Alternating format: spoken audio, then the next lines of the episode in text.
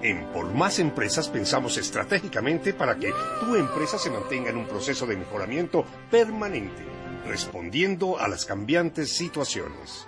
A very special greetings. Mi estimado Jaime Fernando, ¿cómo estás? Muy bien, Mauricio. Me encanta estar contigo y nuestros oyentes. Y hoy en alemán, ein besonderer Gruß für alle. Bonjour, monsieur.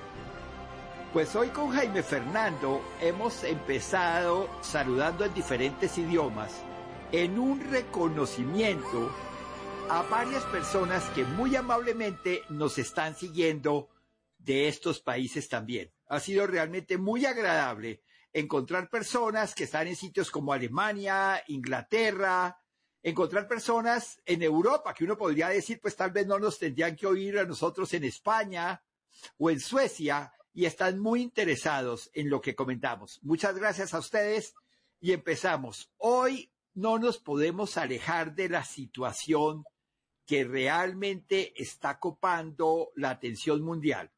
¿Tú qué piensas de qué deberíamos hablar hoy, Jaime Fernando? Así es, Mauricio. Eh, el efecto mariposa nos toca a todos. Así esté pasando a 20 mil kilómetros de acá. Pero más que todo nos tocan los aspectos humanos, los aspectos sociales. Y quisiera que habláramos de esta solidaridad, de cómo podemos ayudar para que este mundo sea mejor, que es parte del tema que hemos venido hablando. ¿Tú cómo lo ves, Mauricio? Entonces hablaremos de Ucrania. Creo que no hay un solo periódico, no hay una sola emisora o un noticiero de televisión que no tenga un gran porcentaje dedicado a Ucrania. Para nosotros, se lo estoy sincero, para mí Ucrania era un país que estaba cerca de Rusia, pero yo no sabía mucho más de Ucrania. ¿Tú qué sabías de Ucrania antes de toda esta explosión de información? Mira, realmente sabía muy poco del país, sabía que había sido del bloque de la Unión de Repúblicas Socialistas Soviéticas, que se separaron y querían ser independientes y ser libres y ser autónomos, como cualquier país. Pero hasta ahí sabía yo. Creo que en muy poco tiempo nos ha tocado estudiar. Voy a dar algunos datos como por encontrarnos. La capital Kiev queda a 10.000 kilómetros en línea recta de Bogotá, Colombia. Por darnos una dimensión, obviamente, como tú bien lo decías, esto es pegado totalmente a Rusia y tiene 603 mil kilómetros cuadrados. Por tener una referencia, Colombia es un millón 148 mil. O sea, prácticamente es la mitad de Colombia. Pero si uno lo piensa, en Europa, el país grande es Francia, que tiene 544 mil kilómetros. Entonces, en tamaño es más grande que Francia. Y tranquilamente es el doble que Polonia, que tiene 312 mil kilómetros. Nombro Polonia porque Polonia, yendo hacia el oeste es el país pegado a Ucrania. Sea, viene Polonia, Ucrania, Rusia. O sea, Ucrania está en un sándwich entre países como Polonia, como Moldavia, como Bielorrusia, que es chiquitico. Bielorrusia es mucho más chiquito que Ucrania. Y este monstruo de Rusia que tiene 17 millones de kilómetros cuadrados. Entonces hago la comparación. O sea, Ucrania tiene 603 mil. El monstruo 17 millones. Por tener una idea, los Estados Unidos tienen 9 millones de kilómetros. Pero algo muy interesante con Ucrania es que tiene 44 millones de habitantes. Bueno, ahora muchos menos porque por lo menos ya han salido 3 millones de refugiados. O sea, estamos viendo que prácticamente en estos 15 días que lleva esta guerra absurda ha salido un décimo un 10% de su población. Y va a seguir saliendo, porque esto realmente se ve muy triste. ¿Tú cómo ves estos datos, Jaime Fernando? No, así es, Mauricio. he investigado un poquito históricamente Kiev, tiene mil años. Mientras hay otras ciudades eh, como Moscú que todavía no existían cuando ya Kiev, ¿sí? Ya existía. Entonces hay una tradición y históricamente es un pueblo y una cultura eh, milenaria, anterior a muchas otras. Y esto es lo que yo creo que ellos ven y sienten y llevan en la sangre. Porque siempre han estado en un sándwich, han sido conquistados por varios, han sido subyugados por otros, etcétera, etcétera. Y hoy en día se volvió lo que separa a Occidente, ¿sí? De otro sistema, otro pensamiento, otras formas. Y si lo mira uno, pues son ajenos a cualquier cosa de estas, pero están pagando las consecuencias, Mauricio. Sí, la historia de, de toda esta zona de Ucrania es muy interesante, como tú lo has dicho. Por mucho tiempo, fueron unas grandes estepas que recorrían los cosacos como nómadas. Y cuando digo grandes estepas son perfectas para los tanques y los equipos militares, porque no hay montañas. Si uno se pone a pensar en Colombia, pues para llegar a la capital, Bogotá, por tierra sería muy difícil. O sea, aquí no podría haber una columna blindada como las que hemos visto en las imágenes satelitales, que llegara fácilmente a Bogotá. ¿Por qué no? Las rutas aquí, no, esos tanques no podrían pasar. Es más, no podrían pasar por muchos de los puentes que tenemos, entonces automáticamente eh, simplemente no podrían llegar. Pero todas esas estepas muy ricas, muy fáciles de cultivar, muy valiosas, producen cebada, producen de trigo, o sea, tienen una riqueza natural. Hizo también, como tú lo decías, que varios reinados e imperios quisieran esta tierra. Entonces, por mucho tiempo fue una tierra de nadie, y luego aparecieron reinos como el de Lituania, que hoy en día es un paísito chiquitico, pero en un momento fue muy grande y tomó parte de lo que hoy en día es Ucrania. Luego apareció el monstruo del reino de Suecia. Si uno se pone a pensar, aunque Suecia está en Europa, está bien arriba, y eso implicaba una gran parte de Europa, pero tomó también Ucrania. Y también estuvieron en las manos del gran imperio otomano de los turcos, que también ahí empezaron guerras como la de Crimea, que hoy en día es muy importante la palabra Crimea, y también estuvo bajo ese régimen. Entonces los ucranianos, como tú bien lo dices, han tenido muchas banderas y les ha tocado como pelear por su autonomía.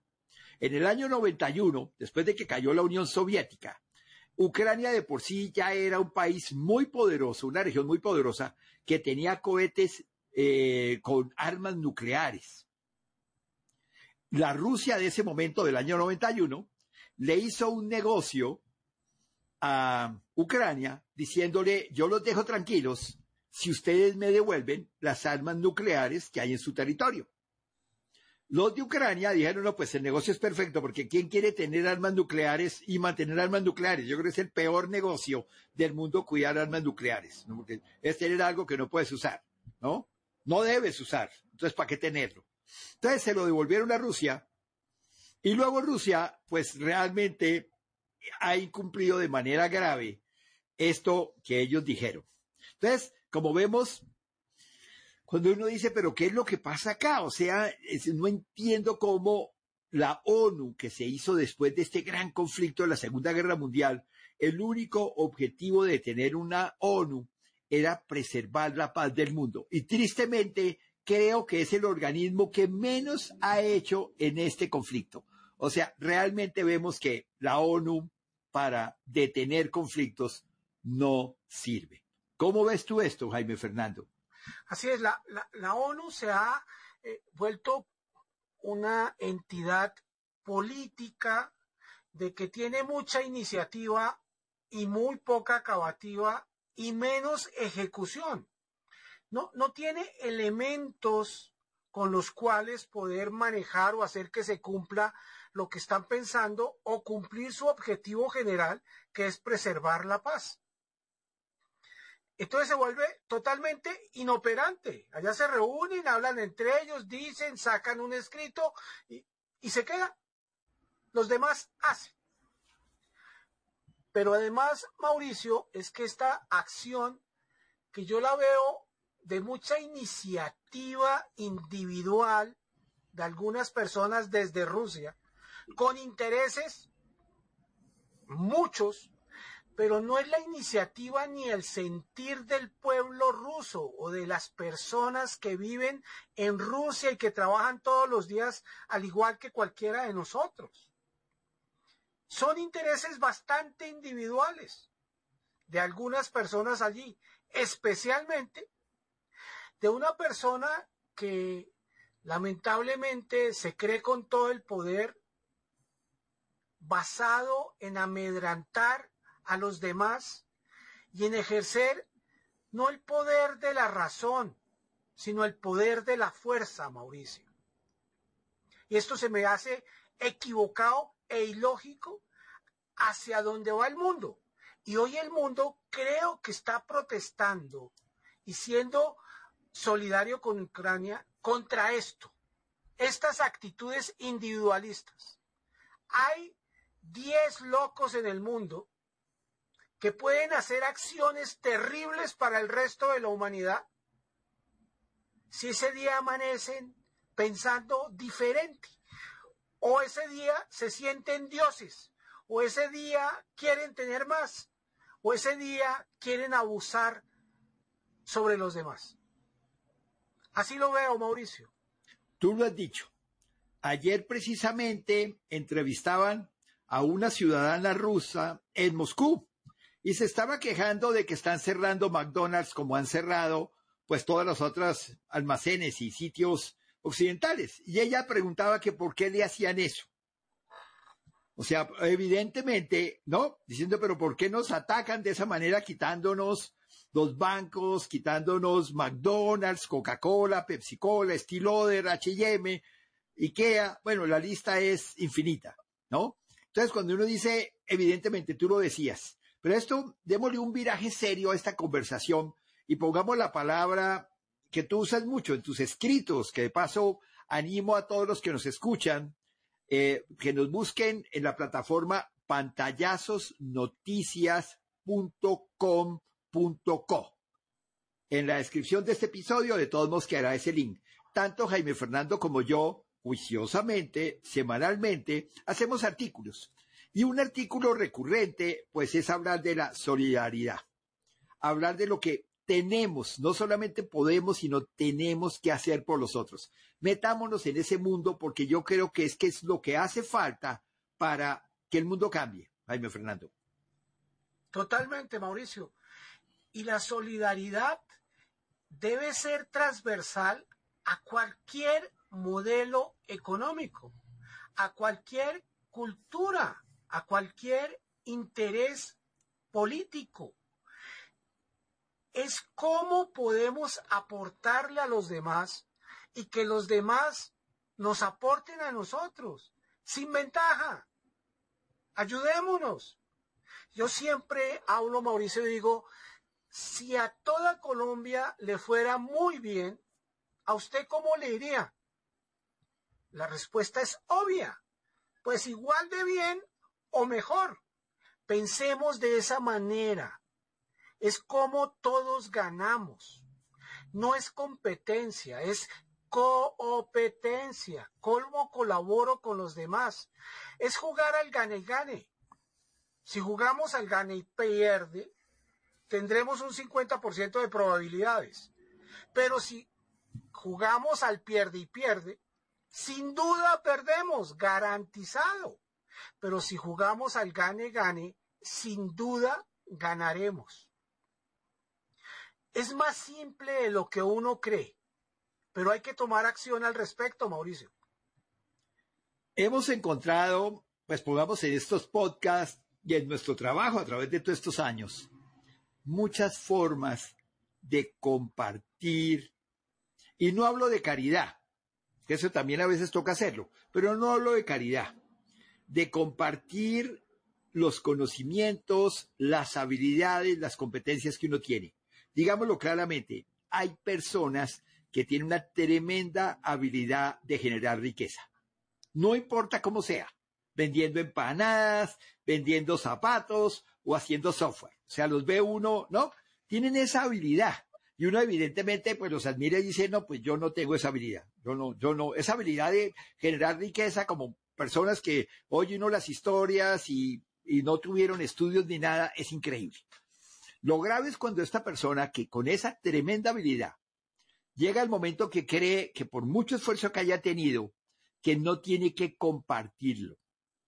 Hay otras personas que son juiciosas, trabajadoras, eh, correctas, y no tienen esas oportunidades porque simplemente no tuvieron la habilidad.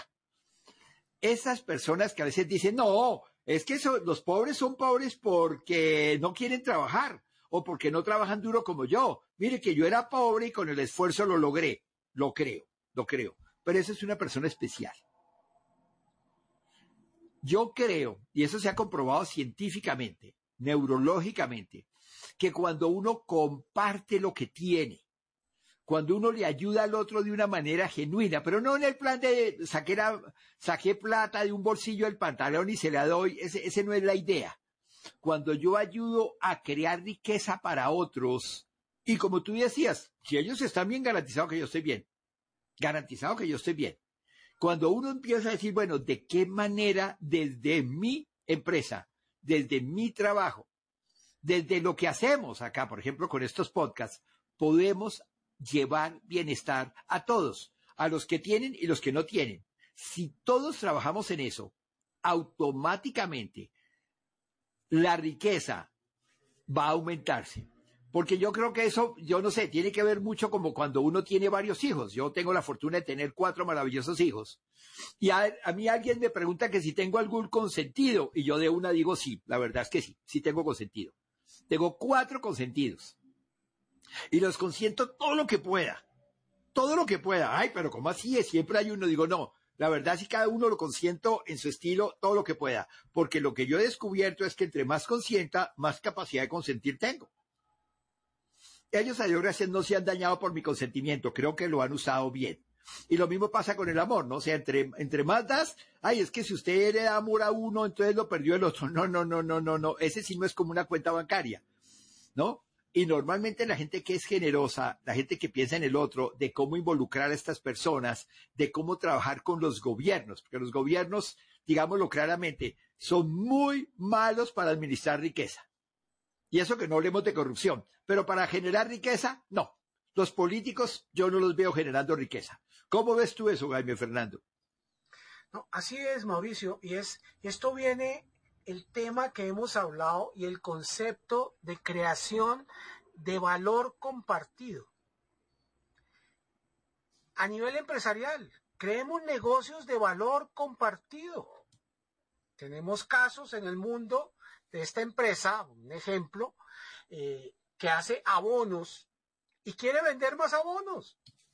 Bueno, hay un país que se puede sembrar de todo y muy bien pero no tenía las vías ni la infraestructura para que lo que sembraran pudieran sacarlo y vendérselo al mundo que lo necesita.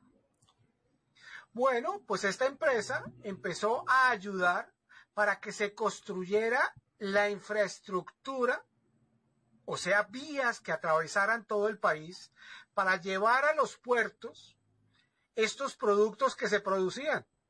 Bueno, ¿qué logró? ¿Utilizaron más abonos? Desde luego.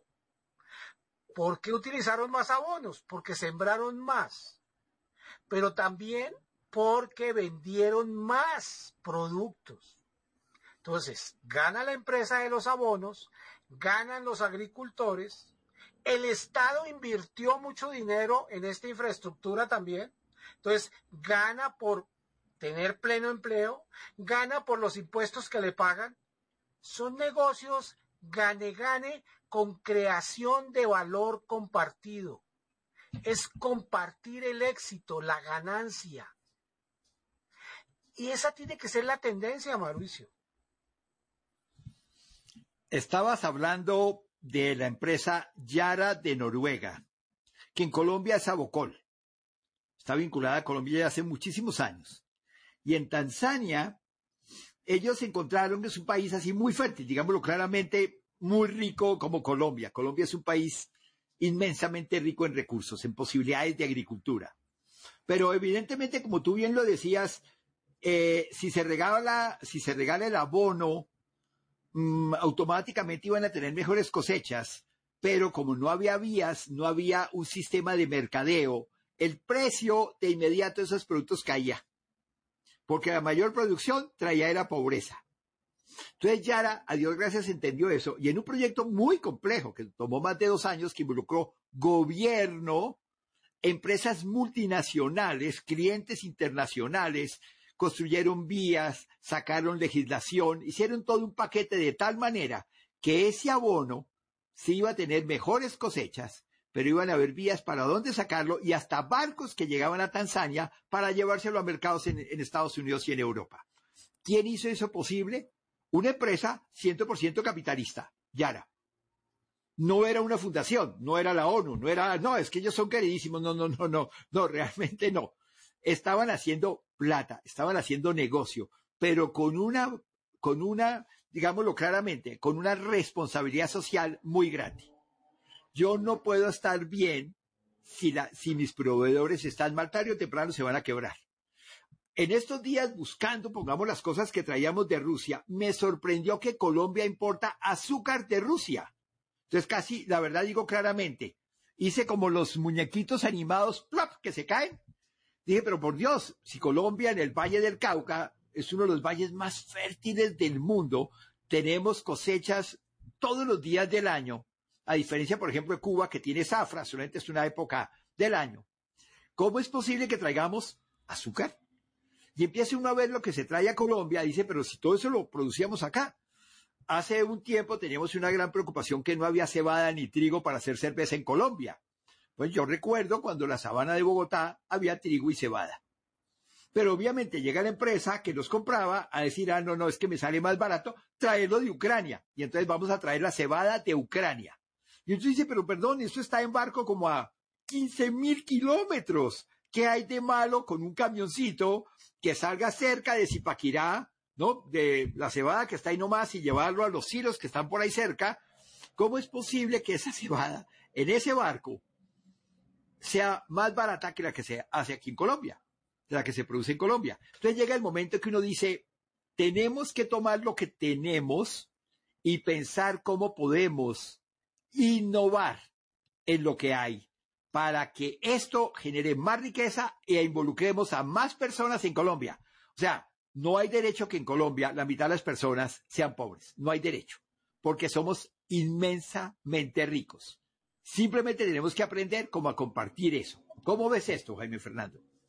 Así es, Mauricio. Tenemos que empezar a pensar de que tenemos que producir, generar empleo internamente, porque es la única forma en que este nivel del 50% de pobreza, con altísimos niveles de pobreza absoluta, solamente se mejora no regalando, es haciendo que la gente pueda tener actividades que les sean productivos al país, a la región, a cada uno de nosotros y que podemos, por llamarlo de alguna forma, ser un poquito eh, autosuficientes en la generación de empleo. El único factor de compra de un producto, ya hay que reevaluarlo urgentemente, no es que valga menos. No, es qué beneficio y qué valor compartido está generando. Entonces sembremos trigo donde podemos generar trigo. Ah, que se sube dos pesos la cerveza. Bueno, pero le está subiendo dos pesos que van a personas que no tienen que comer. Entonces, ¿vale la pena pagarlos? Claro que sí. Pero vamos en ese, en ese mercantilismo salvaje de solamente el precio de donde vale menos y nos vamos para allá. No, pensemos y seamos solidarios con nuestro vecino de Faca, de Zipaquirá, eh, eh, de la costa, de la Guajira, del Amazonas, eh, que es donde tenemos que generar realmente valor y ayudar. Así lo veo, Mauricio. Pues eso es correcto y cuando lo extrapolamos a los otros países que estamos aquí en este podcast, vamos todos los países latinoamericanos, vivimos de una manera similar. Y estamos sufriendo de cosas similares. Pongamos el gran flagelo del narcotráfico tiene complicado la mayoría de nuestros grandes países. México, Colombia, Venezuela, Ecuador, Bolivia. O sea, es, es muy complicado que un país escape de esta situación. Y entonces yo siempre me pregunto, digo, bueno, pero ¿por qué es tan buen negocio? ¿No? ¿Por qué alguien en Guaviare se va a involucrar en sembrar coca si no puede sembrar otra cosa? Digo, pues sencillísimo, la coca se la compra. Lo otro que produce no. Entonces yo, ¿qué siembro? Pues lo que me compran. Si yo antes sembraba cebada y no me la compran, entonces voy a sembrar otra cosa, así de pronto no sea eh, necesaria o productiva. Entonces, tenemos que ir más lejos, más lejos de tratar, como tú bien lo dices, del precio. Ya vivimos la, la gran situación de desbaratar toda la industria textil de estos países, porque los productos que llegaban de la China, pues llegaban con dumping, con precios por debajo, o eran parte del lavado de activos que traían grandes importaciones para poder lavar activos de la mafia, digámoslo claramente. Y eso acabó pues nuestra industria de una manera seria. ¿Qué tan responsables somos nosotros los que compramos esos bienes en contra de lo que podemos hacer en cada país? En Ucrania el sentimiento de, de nacionalismo es gigantesco, o sea, la gente mayor ve unos viejos, personas llenas de canas como nosotros con un fusil y dice, bueno, pero usted ha sido soldado, no, no, no, no, pero pues uno, pero, pero por aquí no pasa nadie. O sea, yo prefiero morir a pensar que voy a estar en manos de este loco Vladimir Putin, ¿cierto? Porque realmente si tiene a su propio pueblo totalmente, eh, digamos, amarrado, sin derecho a, a, cada vez que oigo de Navalny, de los manifestantes, que no hay ningún problema de meterlos a la cárcel, de desaparecerlos, las historias de horror de Stalin y Siberia, pues parece que Putin las quiere revivir. O sea, es como el matoncito del barrio, el matoncito del colegio, que al que se le va a acercar le dice, no, si usted se mete, yo le pego, ¿no? Déjeme, yo le pego a este chiquitín que se llama Ucrania, pero cuidadito usted, cuidadito usted se mete porque entonces yo, mire que yo tengo armas nucleares, mire que yo soy grande, mire que yo soy muy malo. Digo, sí, me siento como con esas películas de, de estos pandilleros de barrio, pero al interior nuestro no podemos dejar que esas cosas nos pasen, porque así como está pasando en Ucrania, puede pasarnos a cualquiera de nosotros. Los europeos lo están viendo, le puede pasar a ellos, pero también nosotros no estamos tan lejos de estar aquí en, en situaciones así. Podemos estar en situaciones similares y tenemos que evitarlas y estamos a tiempo de hacerlo, Mauricio, pero tenemos que tomar acciones. Tenemos que defender lo que nos beneficia lo que realmente nos beneficia. Miremos el valor. ¿sí? No permitamos discursos o promesas que a veces eh, tengamos un sentido crítico realmente. De, es verdad que conviene, que nos beneficia, no solo a nosotros, a nuestras familias y a nuestras futuras generaciones. Esto hay que tenerlo muy en cuenta, Mauricio para cerrar este podcast, tal vez vale la pena decir lo siguiente. Los estafadores le dicen a uno lo que uno quiere oír. Y yo me dejo estafar. Muchos políticos le dicen a uno lo que yo quiero oír, así ellos no sepan cómo hacerlo, porque es que es muy fácil decirlo. Si a mí me dicen que me van a dar riqueza y que yo automáticamente voy a estar bien y que mis hijos van a estar bien, si yo no hago un análisis, es exactamente lo mismo que le pasaba a las personas que entraron a pirámides como DMG, que me ofrecían, iba a duplicar su dinero en un mes. Y la gente, en lugar de sentarse a decir, eso es posible, la gente decía, yo quiero eso. Hay que tener muchísimo cuidado con los discursos políticos, porque la verdad sí hay muchos que dicen exactamente lo mismo que los de DMG. Yo le voy a multiplicar la vida, será todo de ahora en adelante, mañana eh, si yo estoy a cargo, esto va a cambiar sustancialmente, pero obviamente nadie se ha sentado, y mucho menos ellos, a decir cómo hacerlo. ¿No? O sea, de la noche a la mañana todos vamos a ser Bill Gates. Eso no funciona así. Hay que trabajar de otra manera. Y con esto, mi estimado Jaime Fernando, pues te digo que tú hagas este cierre, que este tema te fascina a ti. Listo, Mauricio, mira, yo quisiera cerrar con algo, y es que pensemos de que los resultados matan carita. Analicemos y decidamos basados en experiencias y en resultados ciertos. Esto nos dará una gran capacidad y una gran certeza de estar decidiendo bien. Y con esto, Mauricio, yo te quiero decir a ti y a nuestros oyentes, hasta pronto. Goodbye, a tu talar, hasta pronto. Auf Wiedersehen, auf Wiedersehen. Muchas gracias por compartir con nosotros. Agradecemos tus aportes, inquietudes y temas de interés escribiéndonos al mail por másempresas@gmail.com y encuéntranos en redes sociales por Más Empresas y Edunetco.